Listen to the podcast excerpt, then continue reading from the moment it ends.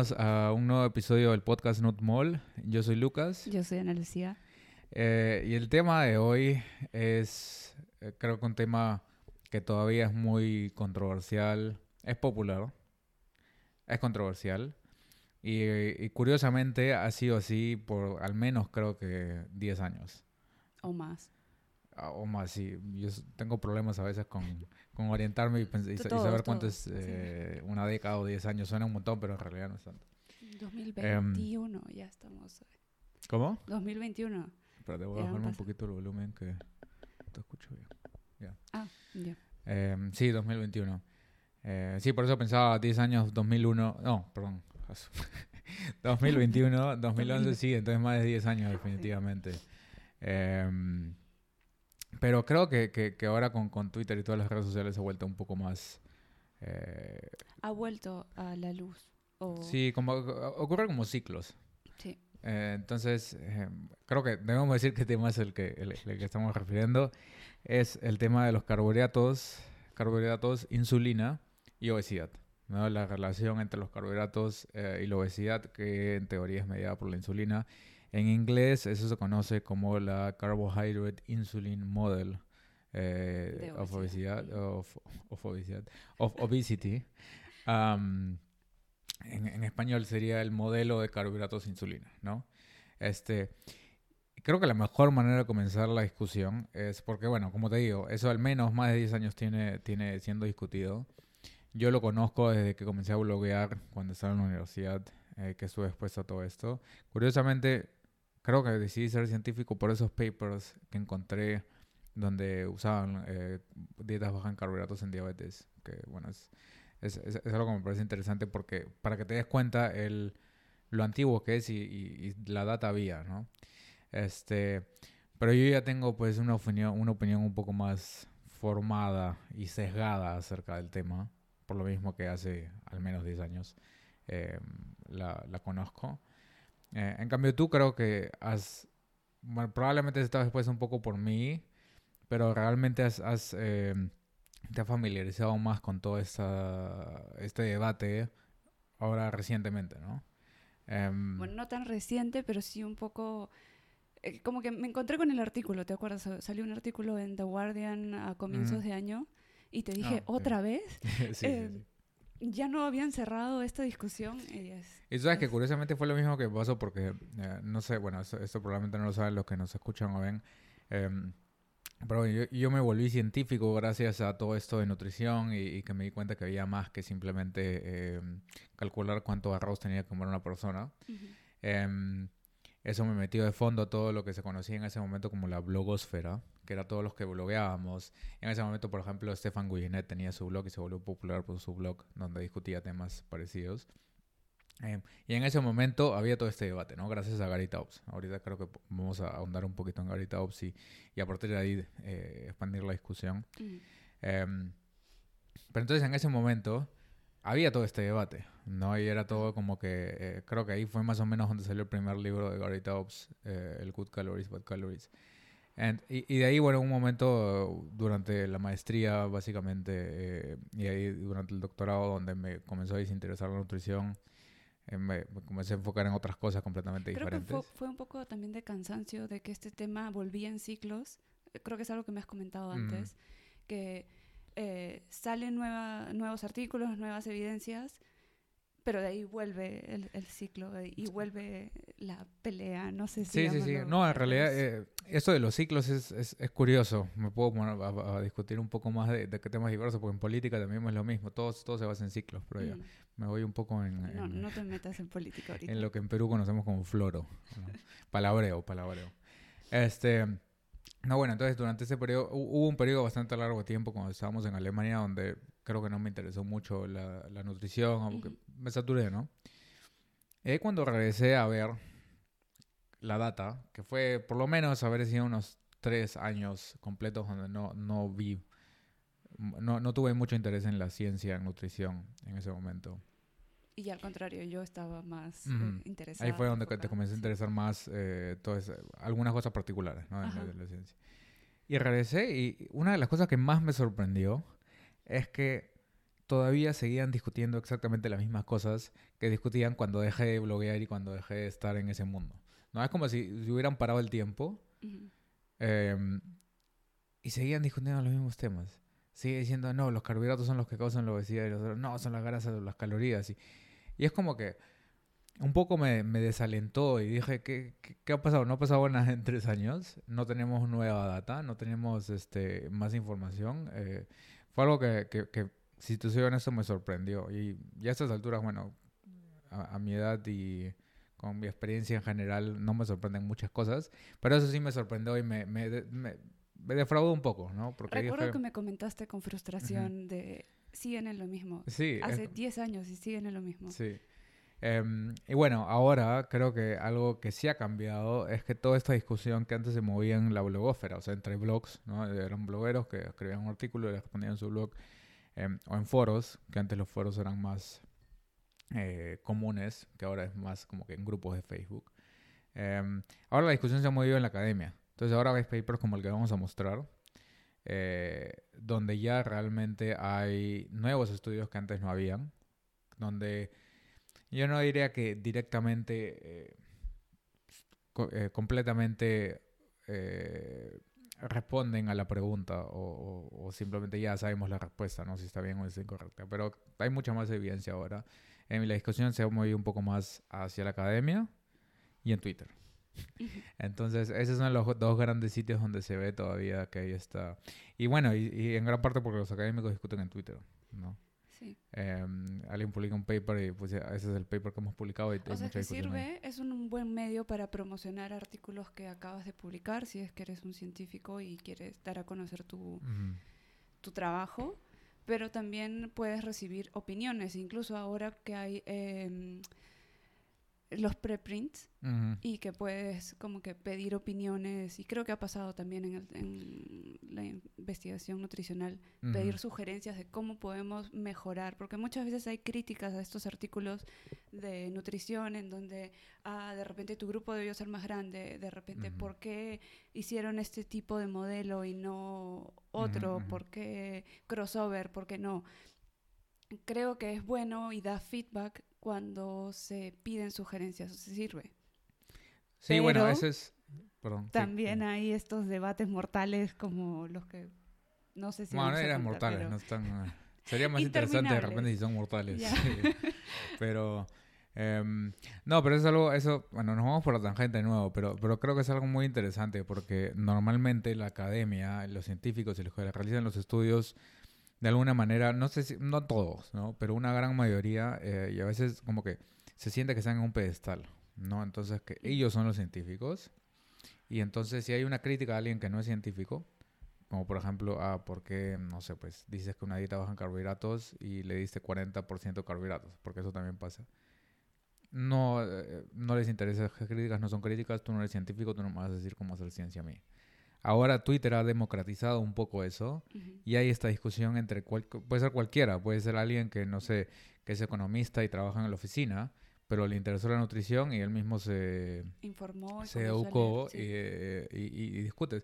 Y ahí, y ahí ves como diferencias entre científicos. Por ejemplo, Kevin Hall, que probablemente lo vamos a, a mencionar en este, en este episodio con frecuencia.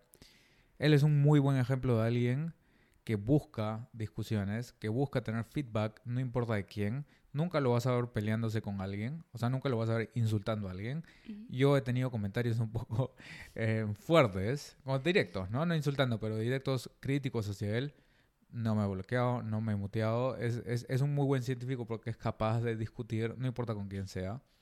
Em, y él también aprovecha la eh, ventaja de los preprints, ¿no? Para los que no saben, los preprints, bueno, probablemente por COVID, que ahora había una explosión de preprints, em, simplemente significa son artículos que no han sido eh, todavía revisados por, por pares. Entonces, normalmente, cuando alguien hace un estudio, em, lo submite a una revista que es revisada por pares y ahí ellos hacen modificaciones y como que es un, es un control de calidad de alguna manera. Y si eh, al final tiene la suficiente calidad es publicado. Pero los preprints son justamente esos artículos antes de que tenga esta revisión. Y por ejemplo, lo que, Kevin, que, Kevin- lo que Kevin Hall em, ha hecho, y yo soy, o sea, lo- eh, una, una de las cosas que los preprints hacen es que todo este proceso se vuelve en, en vivo. Entonces, eh, puedes eh, influenciar el diseño de los estudios que se están haciendo, puedes eh, dar tu input eh, antes de que se submita o de que se termina o al momento que se están haciendo análisis de los datos. Em, por ejemplo, hay un paper de, que- de- el último de Ultra Processed Foods, eh, eh, que no, lo no me acuerdo si lo discutimos en el episodio pasado. Pero hay un, hay un No, paper de que Kevin. Hall. Sí. Cuando publicó el preprint pidió opiniones. ¿Qué falta que pongamos? ¿Qué data no hay? Este, entonces como que busca input que al final lo incorporas en los estudios y lo hacen más fuerte, ¿no? Ujú. Em, pero bueno, Y creo que eso, bueno, ya para terminar esta rama de, temas que quizás parezcan sin sentido, la parte esta de, de Kevin Hall pidiendo sugerencias, creo que es en parte motivada justamente por este debate que tiene interminable con Gary Taubes, en los que siempre se centran en detallitos del paper que no están bien hechos en la estructura del, del ensayo clínico o... Bueno, yo, yo- no diría bien que no están bien hechos, ¿ah? Yo diría que simplemente eh, no están bien hechos para el que está Para criticando, dependiendo de persona, lo sí. que el que está criticando quiere. Y en ese caso es un gran punto a favor de Kevin Hall, que siempre pide estas sugerencias y está atento y les hace caso Ujú. y, y las toma en consideración para sus siguientes estudios.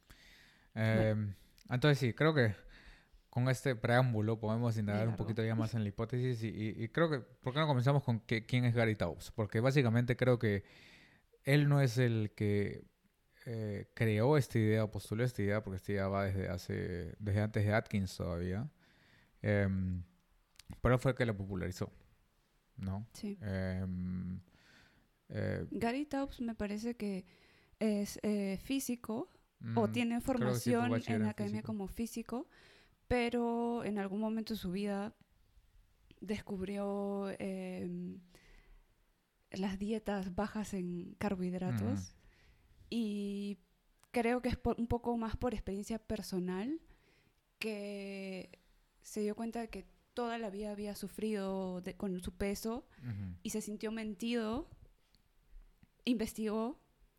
em, Pero él no de- es obeso, ¿no? Nunca ha sido obeso. De repente... Él mencionaba que tenía problemas con su peso. Es lo que he Ah. leído de su Ujú. background. Que tenía problemas con su peso, pero en cambio su hermano no.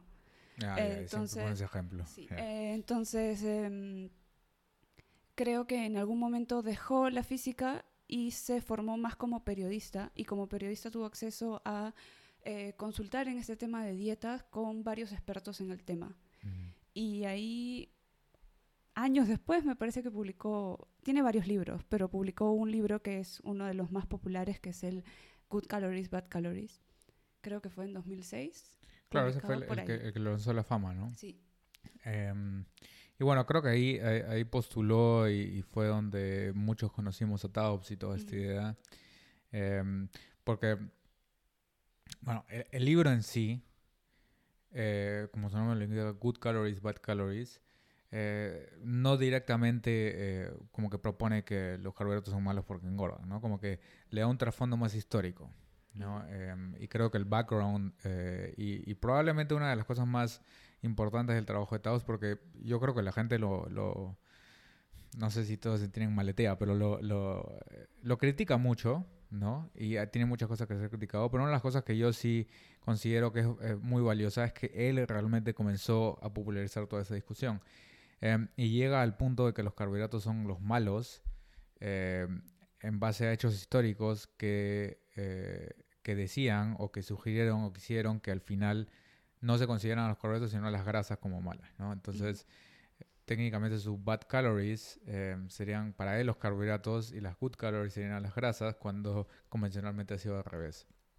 Em, eh, y bueno, en su libro es donde, donde creo que propone sí que hemos eh, que básicamente toda la ciencia en nutrición ha sido está mal em, y que los carbohidratos son responsables y eh, responsables de este, este aumento en la obesidad y enfermedades crónicas o asociadas a la obesidad y justificaba este, este efecto básicamente eh, por la insulina. ¿no? Es como que la insulina es el nexo entre carbohidratos y problemas metabólicos. Em, Y se basa, se basa básicamente en un... eh, en, un, En una eh, respuesta fisiológica. Sí, en un, un- hecho fisiológico, ¿no? O sea, sabemos que fisiológicamente la insulina promueve almacenamiento de lípidos e inhibe oxidación de lípidos. O sea, eso eh, na- nadie te va a discutir que no es así. Eso es, uno, es uno de los roles.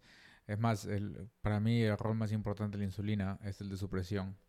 Eh, y particularmente supresión de lipólisis, o sea, de que liberes ácidos grasos de tu tejido adiposo. Em, entonces, no puedes negar que tiene cierta lógica. Sí. ¿no? o Si los carbohidratos estimulan insulina. ajá, y carbohidratos estimulan, eh, según él, en más medida la insulina. Entonces lo que promuevo es almacenamiento de ácidos grasos. Ujú. Y de ahí, si he entendido bien, parte de su modelo es que como estoy comiendo mucha, eh, muchos carbohidratos, secreto mucha insulina, promuevo que se almacenen los ácidos grasos y eso hace que mi cuerpo sienta que tiene hambre siempre. O es parte de, lo que he leído que postula el modelo. Sí, sí. Entonces, justamente por, porque mi cuerpo está sintiendo estas señales que es todo se almacena, pero no hay nada disponible, Mm. promueves que comas más y eso va a inducir que eh, se promueva la obesidad. Es parte de su modelo. No, no sé si es... No estoy segura que sea correcto. Eh, eh, Eso es interesante Es- porque creo que el- una de las principales críticas, y, y- y creo que son válidas hacia, hacia Taubes y su modelo y etcétera, em, es que eh, su modelo como que cambia, ¿no? Entonces, inicialmente, si te vas a lo que proponía en Good Calories, Bad Calories, em, estoy 99% seguro que es así, pero probablemente hay un 1% de que alguien me puede eh, decir no, no exacto. Pero el, el core del asunto, o sea, que como que la base de su argumento era, comes carbohidratos, los carbohidratos estimulan insulina, la insulina promueve almacenamiento de lípidos, em, y eso es lo que promueve expansión de masa grasa, que es la obesidad. Dentro de eso no importan las calorías, y usa argumentos con papers, por ejemplo, antiguos, donde dicen que a veces hay gente con obesidad que come pocas calorías. ¿Cómo puede ser que si es que es un problema de exceso de calorías tenga gente que es obesa pero que come pocas calorías? Em, hay un eh, paper que, que te pasé, ¿te acuerdas? Eh, que lo escribió Bray, Sí. eh, creo que es George Bray. Eh, bueno, es un investigador súper famoso eh, que toda su vida académica, la mayor parte de su, de su investigación eh, ha sido en estudiar la respuesta a sobrealimentación en gente. Eh, es muy interesante, podemos tocar toda esa, todo ese, eh, esos estudios o esa em, body of research, ¿no? Como que el cuerpo y todo lo que sabemos, em, porque para mí es, eh, es bastante interesante. Em, te- él publicó un paper en respuesta a Good Calories, Bad Calories, eh, señalando las fortalezas y también las, eh, las cosas que están equivocadas. Porque también Gary Taubes escribe con un tono de que los investigadores en obesidad son unos idiotas. Que se han equivocado y yo, yo he encontrado el, el- el camino correcto. ¿no? Entonces es un poco como que respuesta también a ese tono de que no, no somos idiotas y hemos considerado estas cosas que se está hablando. Em, pero ahí básicamente una de las críticas es que uno de los eh, principales argumentos de que son los carbohidratos y no las calorías son esos estudios donde reportan que los, las personas con obesidad comen menos calorías, pero son obesas. Cuando en realidad ves que simplemente que no reportan bien, eso ya sabemos. Ya hay una, eh, una de las cosas que suele ocurrir porque en nutrición basamos la data, eh, o sea, básicamente para saber qué cosa come la gente tienes que hacer encuestas.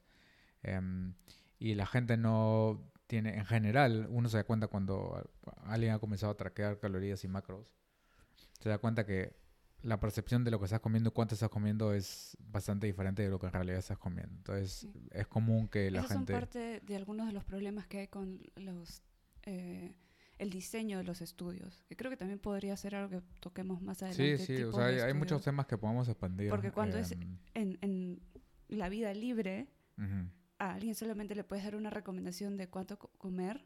Si está reclutado para un estudio, usualmente reportan menos, creo que por sentimiento de culpa de que te están observando que algo estás haciendo Sí, mal. claro. La gente reporta menos de lo que en Ujú. verdad come. Eso ya se sabe hace años.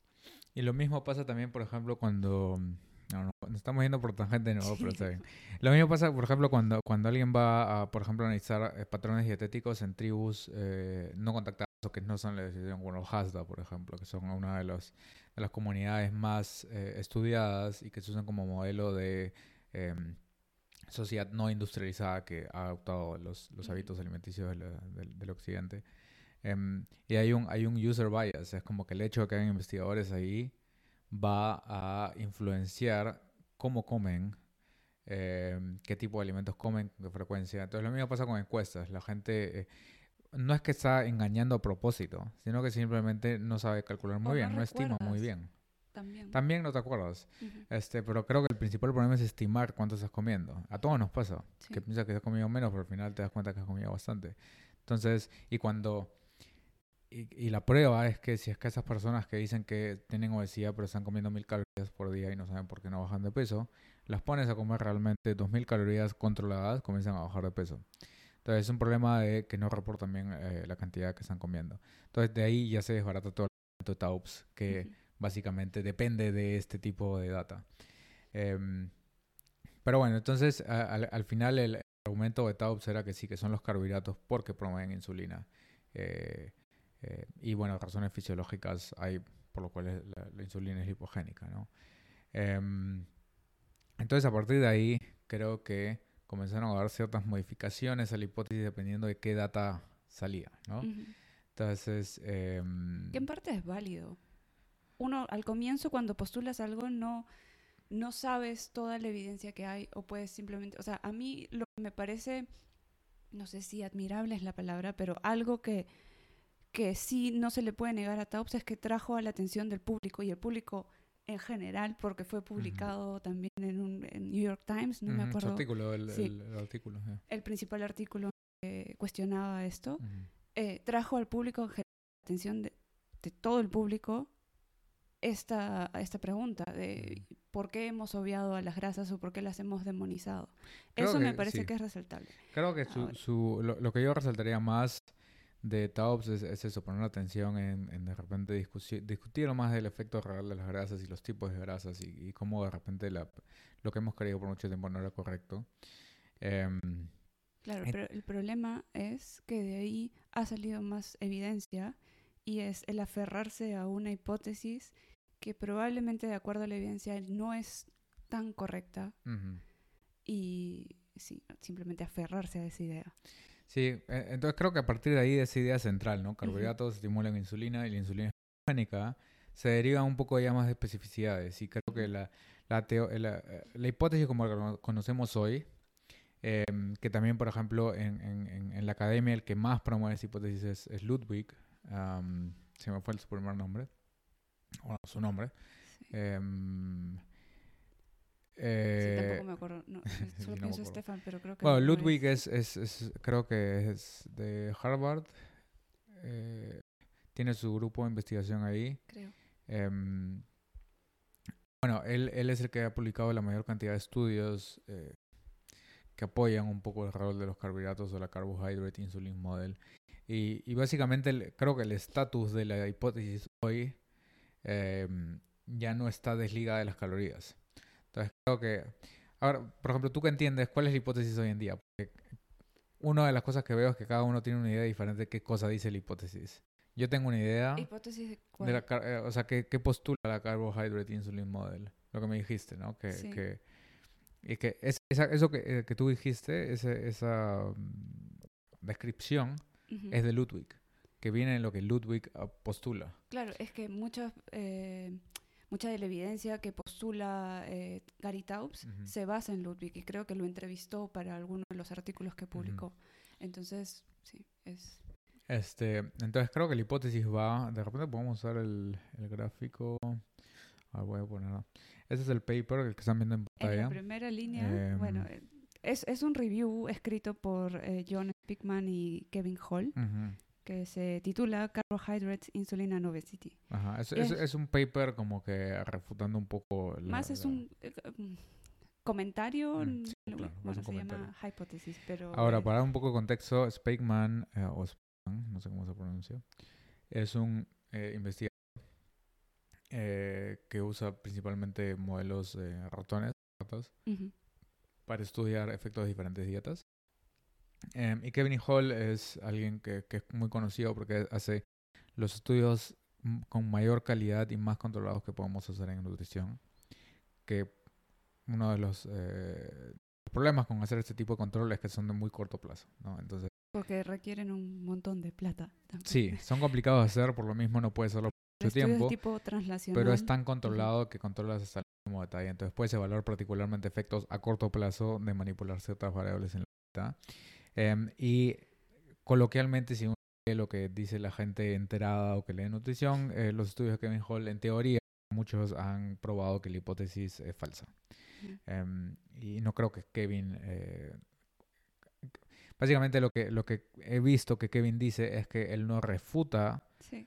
eh, la hipótesis, sino que refuta ciertos conceptos y que debe lo ser menciona un poco al final del, del artículo Ahora, también. yo no leí ese artículo, porque creo que ya sé todo lo que dice. eh, estoy bastante Es bastante del corto. Sí. Es, es simplemente como Em. un resumen de las posturas. Entonces, perdón. Eh, si bajamos y vamos al gráfico este, ¿no?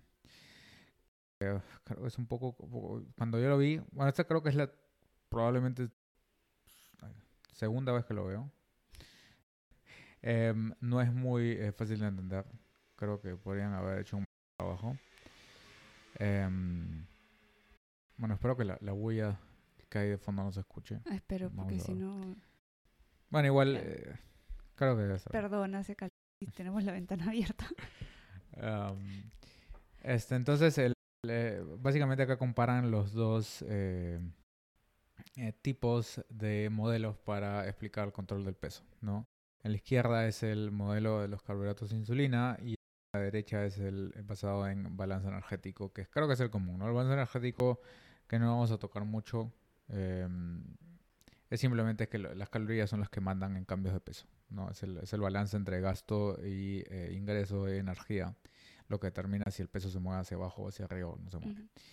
Pero el, el modelo de carbohidratos de insulina, que ahora, no sé si has, no sé si has visto, antes de decir esto, Ludwig respondió a este, a este paper o comentario En diciendo Twitter, que había eh, mis representados, no sé si existe la palabra mis representados, pero habían, eh, habían cari- cari- caricaturizado o, o mostrado de manera incorrecta su modelo. Eh, entonces hay un, hay un, esta discusión va, eh, no tiene nunca, eh, cuándo acabar. Pero en general creo que grafica bastante bien. Em, en general lo que dice es que los, el, el- el ambiente alimentario, ¿no? incluidas que hay un bastantes carbohidratos, van a promover un aumento en insulina postprandial, o sea, después de comer bastante significativo. Y esto lo que va a causar es primero que va a redistribuir la energía que entra hacia el tejido adiposo. Em, y como consecuencia, porque la insulina, una de las cosas que hace en el tejido adiposo es promover almacenamiento, Ujú. pero la otra cosa que hace, que me mencioné, es eh, inhibir la lipólisis. Ajá. Entonces reduce la disponibilidad de esa energía en la sangre. Y eso lo que, lo que ocasiona es que haya una disminución en, los, en la cantidad de energía circulante, o sea, en la sangre, cuánta energía está disponible para los tejidos. Y eso lo que va a causar es que en otros tejidos que no son adiposos, hay una señal como si no existiera comida, ¿no? Entonces, no hay energía. no hay energía. Y eso lo que va a promover es que haya menor gasto energético por algún motivo. Supongo que es para conservar energía. Y promover también eh, que haya mayor aumento de comida. O sea, básicamente lo que hace es, si comes muchos carbohidratos, estimulas mucha insulina, la insulina atrapa todos estos, esta energía que debería estar disponible para todos los tejidos en el tejido adiposo. El cuerpo siente que no tiene energía disponible en la sangre, entonces reduce cuánto gastas para mantener la energía y promueve que comas más Ajá. porque siente que no tiene energía. Que tiene lógica. O sea, creo que, que para mí el principal problema con esto es que tiene lógica fisiológica. O sea, si uno lee la postura, sí. En un Este, principio puede ser, sí. sí. Pero no es tan simple. Esa es, Ujú. esa es- esa es la... Entonces, eh, creo que en realidad este, este tipo de diagrama, ahora que lo leo, eh, si vas parte por parte, lo, eso se entiende mejor.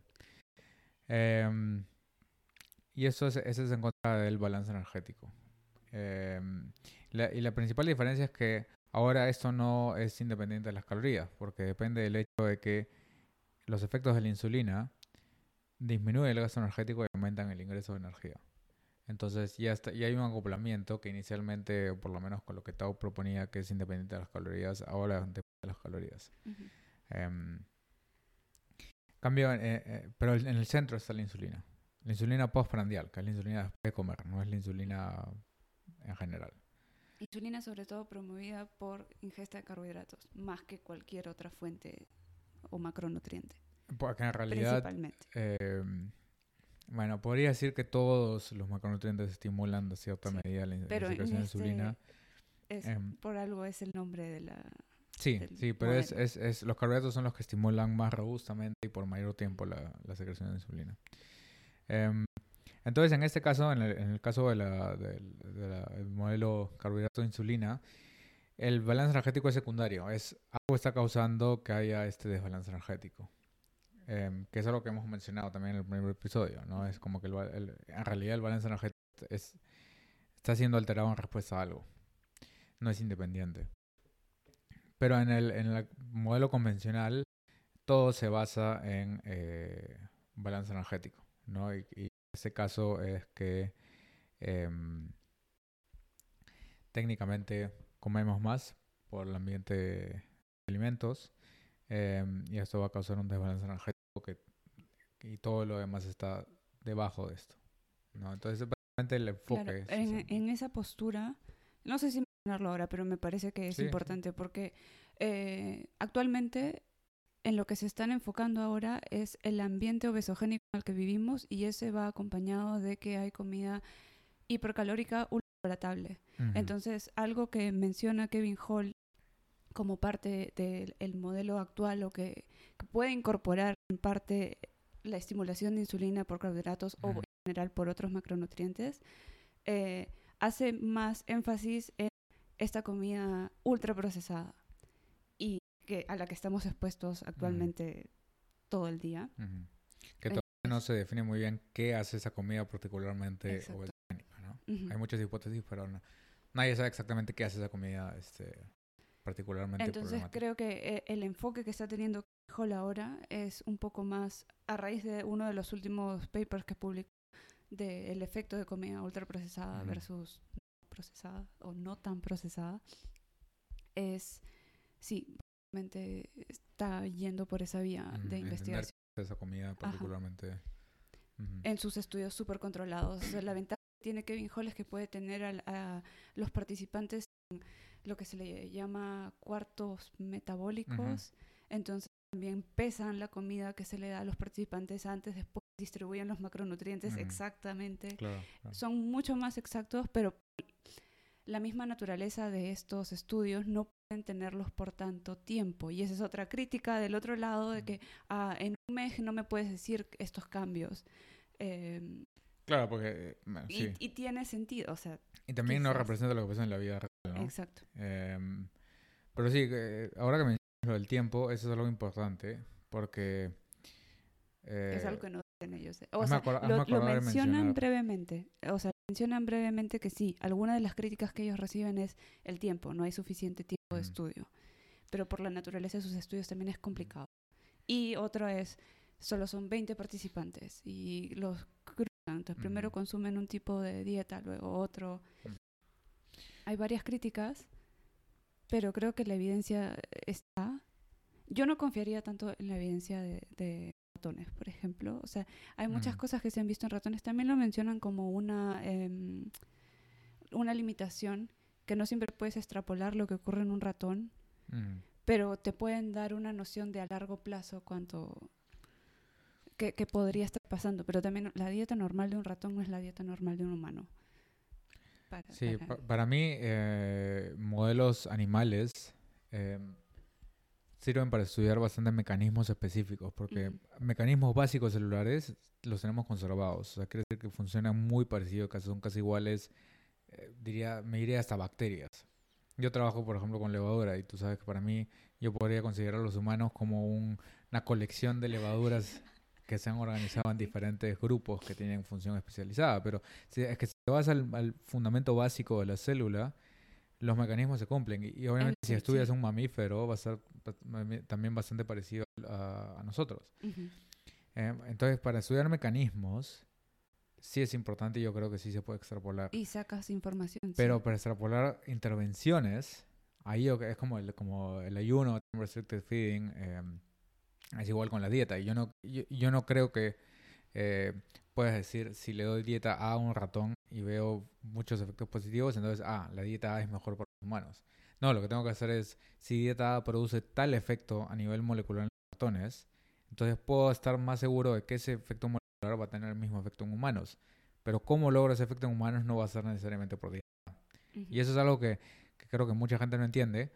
Em, en algunas cosas, por lo menos lo veo mucho en, en investigación en envejecimiento, por ejemplo. Em, que la moda es baja proteína, bajas calorías, em, en fin, podemos discutir eso en otro, en otro momento, pero, pero sí creo que hay una hay un rol importante de esta investigación en animales, pero no para extrapolar dietas. Sí. Em, o sea, hay que tratar esa información como es interesante, aporta mecanismos, pero no necesariamente lo que ha funcionado para un ratón va a verse reflejado en los humanos por ejemplo, como causas obesidad en un ratón, simplemente alimentándolos con dietas altas en grasa, la high fat diet, no necesariamente se cumple en un humano estrictamente. no, depende el contexto, depende, claro. O sea, hay dietas cetogénicas o dietas bajas en carbohidratos, no necesariamente van a generar obesidad. Sí, no, hay un efecto muy claro justamente ahora que mencionas dietas cetogénicas o bajas en carbohidratos.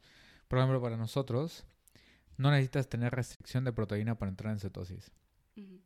Puedes comer alta proteína y igual entrar en cetosis. Un ratón necesitas realmente que esté casi deficiente en proteínas para que entre en cetosis. O sea, necesitas que darle una dieta que sea 90% grasa. Ya por sí eso hay diferencias significativas entre especies y dependen de eh, la dieta natural, ¿no? La, natural en el sentido de lo que hemos eh, evolucionado para comer.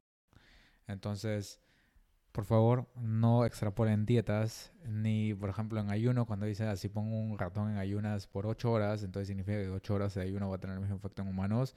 Eso es completamente incorrecto. Eh, la tasa metabólica de ratones, ratas y ratones es mucho más alta, entonces probablemente un ayuno de 8 horas para un ratón es como de día y medio para un humano. Entonces, podemos eh, dedicar un episodio completo a todas estas cosas. Creo que es interesante mencionar. Em, porque en nutrición tenemos que usar modelos, justamente por estas limitaciones, eh, pero tenemos que conocer cuáles son los problemas y qué cosas no podemos eh, extrapolar directamente de este tipo de data. Em, algo que quería mencionar que es interesante también, que podemos ver, eh, podemos explicar en realidad resultados de investigaciones bajo los dos diferentes modelos. Entonces, si enfocamos de nuevo, bueno, hemos dejado la pantalla en, mientras discutíamos. Eh, por lo general, si pones, si, estudias a gente que dices que deja de comer carbohidratos, va a bajar de peso. Entonces, eso, esa observación va a poder ser explicada por este modelo donde dices, ah, ves, dejaste de comer carbohidratos, reduciste tu insulina y efectos. Y eso es lo que hizo que baje de peso. Pero el modelo convencional te puede decir, no, lo que hizo es que estás comiendo calorías porque estás comiendo menos carbohidratos. Y eso sí baja. Entonces, también, al final, creo que es importante entender por qué pasan las observaciones, eh, o lo que observamos en data en humanos, pero también pueden haber diferentes hipótesis que explican los mismos resultados. Em, entonces, la idea es un poco juntar la evidencia suficiente para eh, dar validez o no a alguna de las hipótesis. Al final creo tenemos que hasta ahora no, no creo que haya suficiente recolección de evidencia para completamente una de las hipótesis. Creo que están, más bien, la verdad reside en el medio. como siempre, como siempre. Nada es blanco y negro, siempre hay grises. Em, pero bueno, ¿tú qué opinas? O sea, tú dentro de las dos, si te pongo, tienes dos, estas dos alternativas. Bueno, no, en verdad eso no es muy honesto. ¿Qué opinas en general de la hipótesis? Eh, ¿De las dos o de cuál? Eh, del Yo pienso que tienen sentido, pero, o sea, tienen sentido la, en un principio, si uno lee lo, el, modelo del carbohidrato sin insulina, piensa, fisiológicamente tiene sentido hasta cierto punto. El problema es que eh, uno se olvida, sí, de las calorías que ahora lo están incorporando, pero es muchas veces estas mediciones también eh, en los individuos que están participando en un estudio no necesariamente están enfrentados a comida real. A veces es como, ah, tu respuesta te esa tolerancia de glucosa, Mm, no a una comida mixta que ahora se está incorporando. Entonces, también creo que algo importante es que mucha de la evidencia que hay, y creo, bueno, lo habremos discutido en algún momento, pero creo que mucha de la evidencia que hay también está enfocada en hacer perder peso a los participantes. La calidad se... Creo que hay un problema con el video, pero bueno. Ah. De repente, No, eh, no, no importa que, de repente pon la otra pantalla para que no se... que no se vea feo. Sí. Sí, no sé qué ha pasado.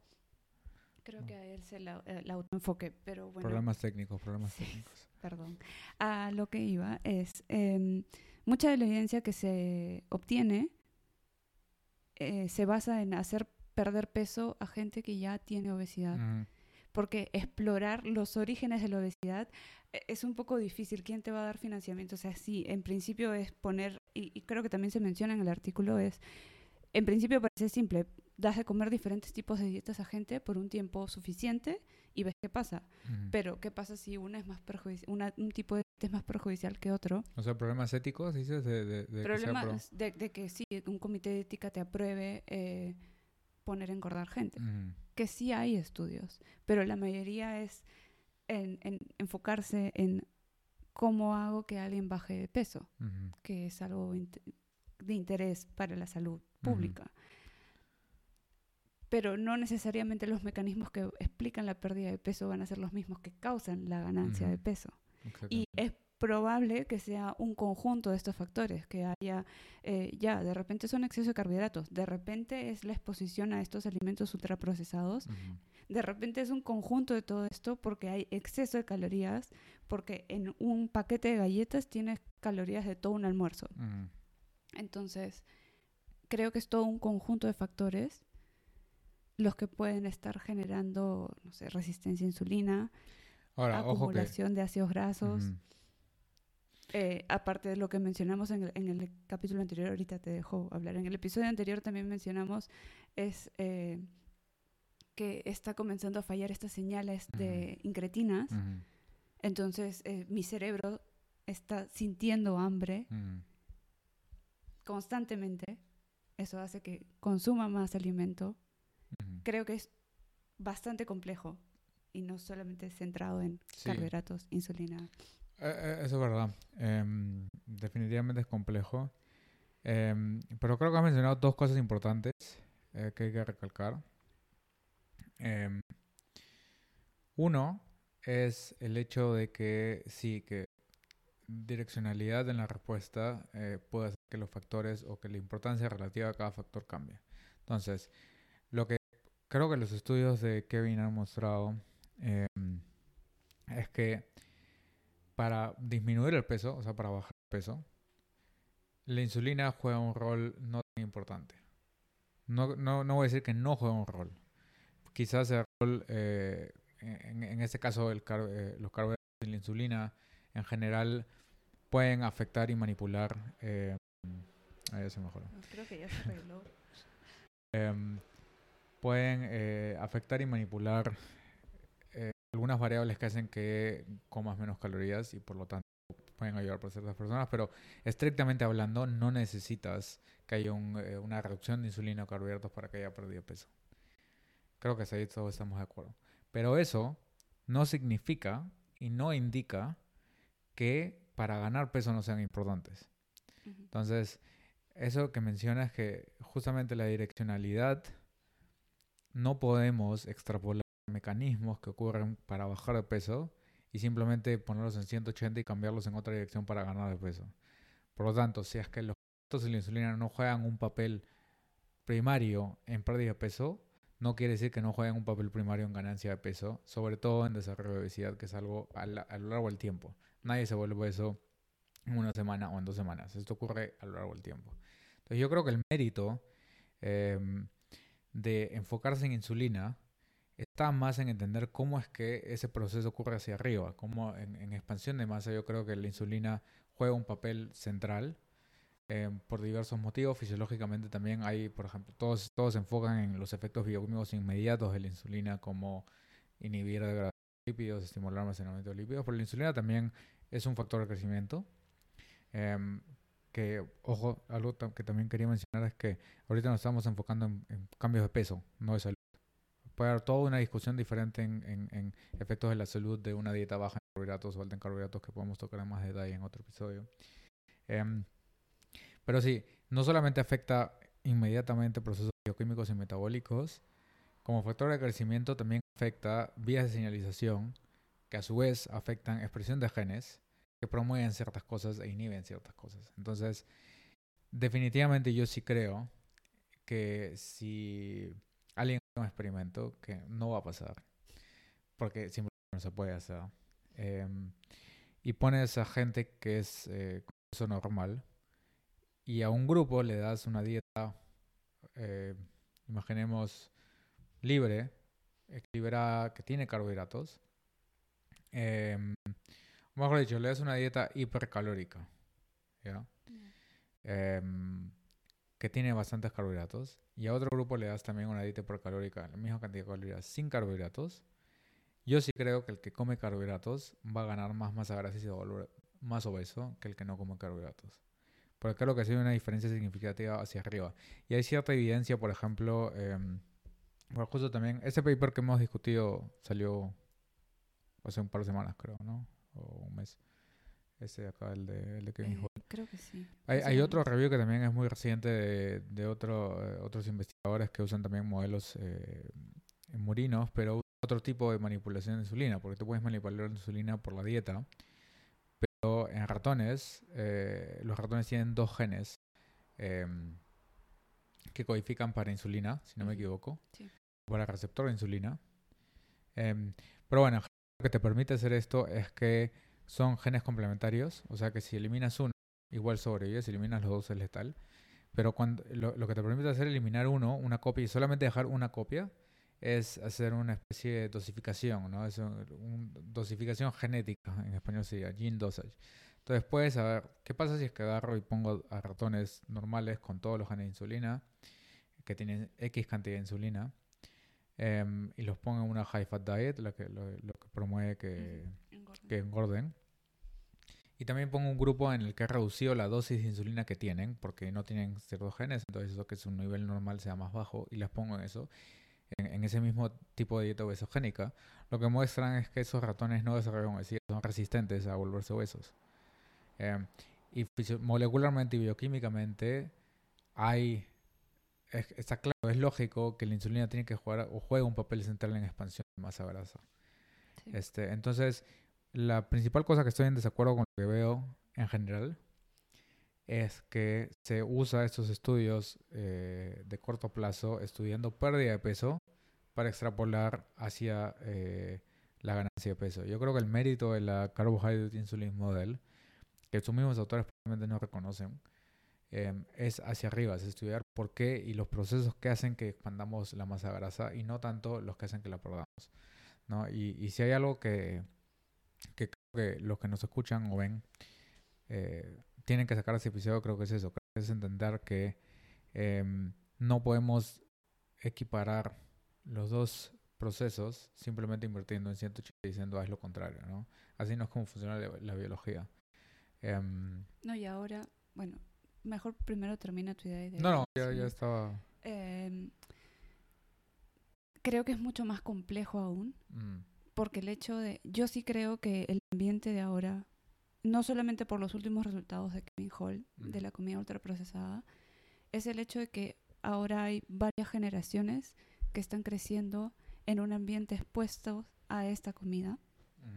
Entonces, puedes tener mamás, bueno, también papás, también hay influencia de los hombres, pero hay toda una em, predisposición genética y también cambios epigenéticos que pueden surgir dependiendo del ambiente en el que un niño se está formando y está creciendo, expuesto a todos estos tipos de comida. Pueden alterar la sensibilidad de respuesta a insulina o a otras hormonas. Desde, útero, ¿no? Inútero también hay cambios que ya... Entonces es mucho más complejo que simplemente este, sí, puede que estos modelos fisiológicamente puedan darnos cierta parte de la explicación, pero la, la sensibilidad o la predisposición puede ser individual y puede ser genética o influenciada por el ambiente en el que estamos creciendo. Sí, sí, definitivamente. Ese, no, eso, es importante, pero no todos comenzamos la carrera en las mismas condiciones. Este, por ejemplo, tú y yo somos bastante diferentes en ese aspecto. Em, pero sí, bueno, creo que en conclusión, como ya para cerrar un poco y tratar de, de, decir así hacia atrás, bueno, ya, ya, ya, hice énfasis en la direccionalidad, que no, no debemos equiparar los dos, que ganancia de peso, los factores que influencian en ganancia de peso no tienen la misma importancia que en pérdida de peso. Lo otro es el, en, cuestión de tiempo, o sea, estamos, estamos hablando de procesos que toman tiempo, entonces usar eh, eh, estudios que duran muy poco tiempo nos pueden sugerir ciertas cosas, no van a ser nada muy contundente, por lo mismo eh, tenemos limitación. Em, son válidos, pero son limitados. Mm. Em, y, y, bueno, creo que también algo que no hemos mencionado, pero que es importante para cerrar, porque en, general creo que tiene sus méritos la, el modelo. Eh, pero el, lo que en realidad está pasando, que probablemente explica mejor lo que molecularmente y fisiológicamente pasa, es una combinación de las dos cosas. Están el ingreso eh, o, eh, el balance energético está íntimamente relacionado con efectos hormonales de los macronutrientes de lo que comemos, del estilo de vida. Entonces, creo que debemos incorporar lo mejor de cada una de las hipótesis en vez de irnos a los extremos donde decir solo los calorías importan, no, solo los carbohidratos importan. La verdad siempre por lo general está en el medio. Em, y algo que tú mencionaste, creo que obviamente, pero que creo que es importante para cerrar, hacer énfasis, es que uno de los problemas contados y por lo, por lo que se le critica más es que no acepta que su hipótesis está mal. Siempre trata de encontrar la manera en la cual puede modificar o, o no sé, argumentar que ese estudio que literalmente muestra que puedes bajar de peso la misma cantidad comiendo carbohidratos, trata de encontrar la manera por la igual se ajusta su hipótesis inicial en vez de decir, sí, ¿sabes qué? Lo que, que es normal, o sea, en ciencia tienes una hipótesis, haces observaciones y refinas tu hipótesis. No tratas de fitear como puedas las observaciones a tu hipótesis. Bueno, es que también tiene libros que quiere vender que puede perder si es que su hipótesis... Eh, un interés particular en que el problema es, creo que comenzó con, no sé si una buena intención, pero es que también tiene todo este, esta de apego porque le, es algo que le sirvió. Sí, eso, eso en, en, nutrición vas a ver ahí desligar mucho, un poco el... mucho componente emocional. Em, Entonces, sí, tiene méritos, pero claro, el problema es que no te puedes casar con una hipótesis, sobre todo cuando ya hay nueva evidencia o nuevas técnicas para probar o mejorar la información que nos faltaba. Eh, sí, el problema es eso, que se aferra y no cambia su hipótesis o se excusa diciendo, no, está mal diseñado tu estudio. en realidad eso es lo mejor que podemos hacer, o sea, no lo que hace Tau, sino refinar nuestra hipótesis, incorporar y se va a hacer más fuerte y vamos a poder explicar mejor la realidad. Es algo que, por ejemplo, en modelamiento con, con COVID es... Yo diría que muchos... Este, Eh, mucho de lo que vemos en COVID se parece a Taus porque tratan de explicar las observaciones de lo que vemos en realidad de sus modelos. Pero sí, tiene, o sea, en realidad ese, esa idea de aceptar cuando nos equivocamos y usar esa información para volver nuestra hipótesis más fuerte beneficia a todos. Y creo que nadie en ciencia debe o sentirse avergonzado o evitar estar equivocado. Es más, no hay nadie que nunca se equivoca y es mejor estar equivocado porque aprendemos de, de, esas cosas. Que es algo que, por ejemplo, para ya cerrar, sí, es algo que me gusta de Kevin Hall, que, que en el mismo fin del artículo menciona. O sea, es probable que se deba incorporar partes de las dos em, hipótesis, o más hipótesis, porque hay ahora este incorporamiento de ultraprocesados, eh, y formular una nueva hipótesis que explique porque al final lo que beneficia a todo el mundo es tratar de encontrar una hipótesis que sea la más correcta que pueda estar explicando la crisis de que entendamos lo que está pasando. Eh, pero sí, entonces no dogmático, ni para ninguno de los lados. Bueno, creo que ya podemos cerrar ahora el episodio. Em, Espero que no sea muy largo. ¿Ah? Espero que no sea muy largo. No, creo que Eh. estamos por casi una hora. Ya. Está bien. Creo que hemos discutido la mayor parte de las cosas que, que pensamos eh, o que creo que, que son importantes en el tema. Em, y bueno, eh, espero que les haya parecido interesante. Nosotros nos vamos a aprovechar el clima y el sol un rato. Y Sí. nos vemos pues entonces en el Si siguiente episodio. Gustado, pueden suscribirse, eh, dejarnos algún comentario de sugerencias de repente de los temas que hemos tocado Mm. eh, que podemos mencionar, porque creo que hemos dicho varias veces, podemos mencionar. Sí. Eh, si hay algún tema que les interesa para simplemente tocarlo en los siguientes episodios. Ujú.